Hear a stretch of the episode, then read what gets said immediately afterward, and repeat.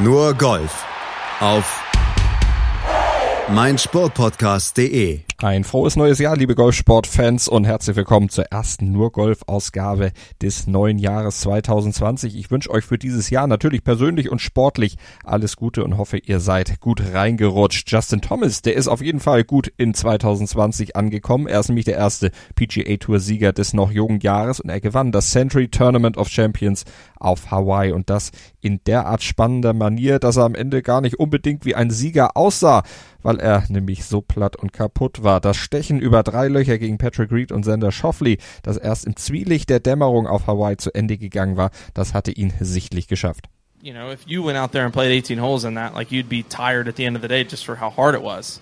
And the 40 extra shots. Yeah, before. and the, I wasn't going to bring that up, okay. but uh, but trying to win a golf tournament and the grind, and then the just the the emotions and how I was winning and then I was barely winning and then I was losing and then I barely got in a play. It just that takes a lot out of you. So I probably don't seem as elated as I might be or as I would hope to be, but um, it, will just take a little bit. Uh, once I get back to the hotel, hopefully with my uh, with my family, I'll be able to enjoy it a little bit and we'll talk about it. But um, yeah, I, I, relief is, is definitely a word that comes to mind, but um, still very happy.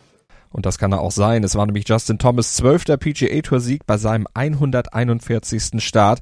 Die meisten Siege aller PGA Tour Profis unter 30 hat er damit aktuell unter Dach und Fach und bis zur Null, also bis zur 30, da hat er ja noch ein paar Jahre, kann entsprechend noch ausbauen, denn Thomas ist ja erst 26 Jahre und 8 Monate alt. Und vor Vollendung des 27. Lebensjahres haben nur Tiger Woods und Jack Nicklaus in den letzten 60 Jahren mehr Turniere gewinnen können als Justin Thomas aktuell.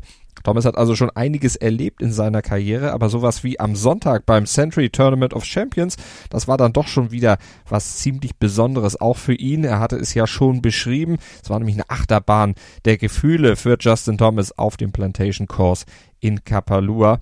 Und dabei hatte diese Achterbahnfahrt am Schlusstag so gut begonnen, mit drei Birdies nämlich und einem Bogey, nahezu fehlerlos auf der Frontline, trotz zum Teil ziemlich steifer Windbrisen. Und den Einschlag Rückstand, den Justin Thomas vor der Runde auf Sender Schoffley hatte, den hatte er bereits an der 8 wieder egalisieren können. Die Drives saßen, die Grüns erreichte er zu 83 Prozent in Regulation und auch die Putts, die fielen.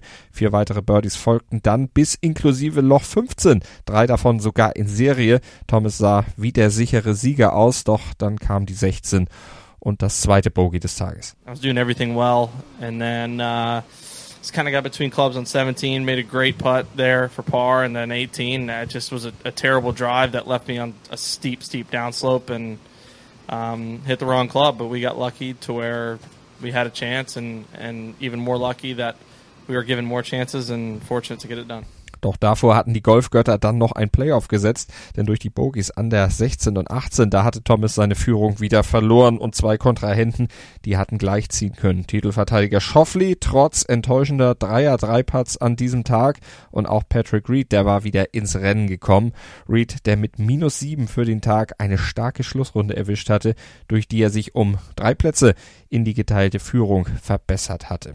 Reed, der durfte sich also mal wieder über sportliche Schlagzeilen freuen, vor allem auch, weil er die beste One-Putt-Percentage seiner Karriere in dieser Woche spielen konnte mit knapp 63 Prozent, also schon wirklich eine bemerkenswerte Schlagzahl und Statistik. Aber natürlich lastete auch die dunkle Seite des Patrick Reed wieder über diesem Turnier. Die Betrugsvorwürfe von der Hero World Challenge, die sind immer noch allgegenwärtig und bei den Fans noch lange nicht vergessen.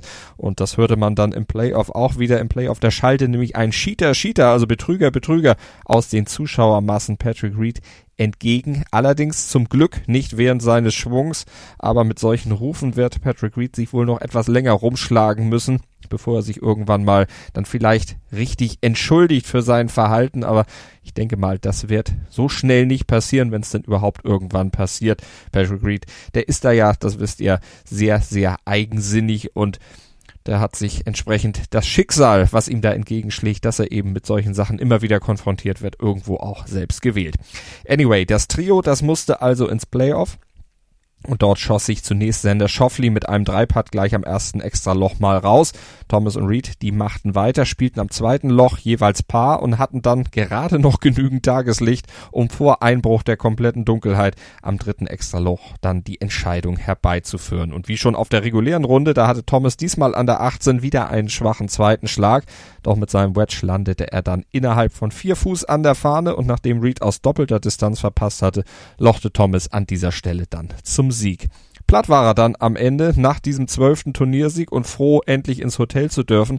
Aber trotz aller Müdigkeit, da dachte Justin Thomas natürlich auch schon wieder eine Woche weiter zur Sony Open, nämlich zu dem Ort, wo er 2017 ja mit einer 59 eröffnet hatte. I'll have fun with my family and celebrate it tonight. And next week we try to get 13. Und wir werden seine Versuche beobachten, natürlich hier bei nur Golf auf mein Sportpodcast.de, Deutschlands größtem Sportpodcast-Portal, immer montags, auch in 2020 mit der langen Wochenendanalyse und mittwochs dann mit dem Blick voraus auf die anstehenden Turniere der Woche. Das war's zum Start in 2020 von nur Golf. Malte Asmus bedankt sich bei euch und beim nächsten Mal ist dann die Kollegin Desiree Wolf natürlich auch wieder mit von der Partie.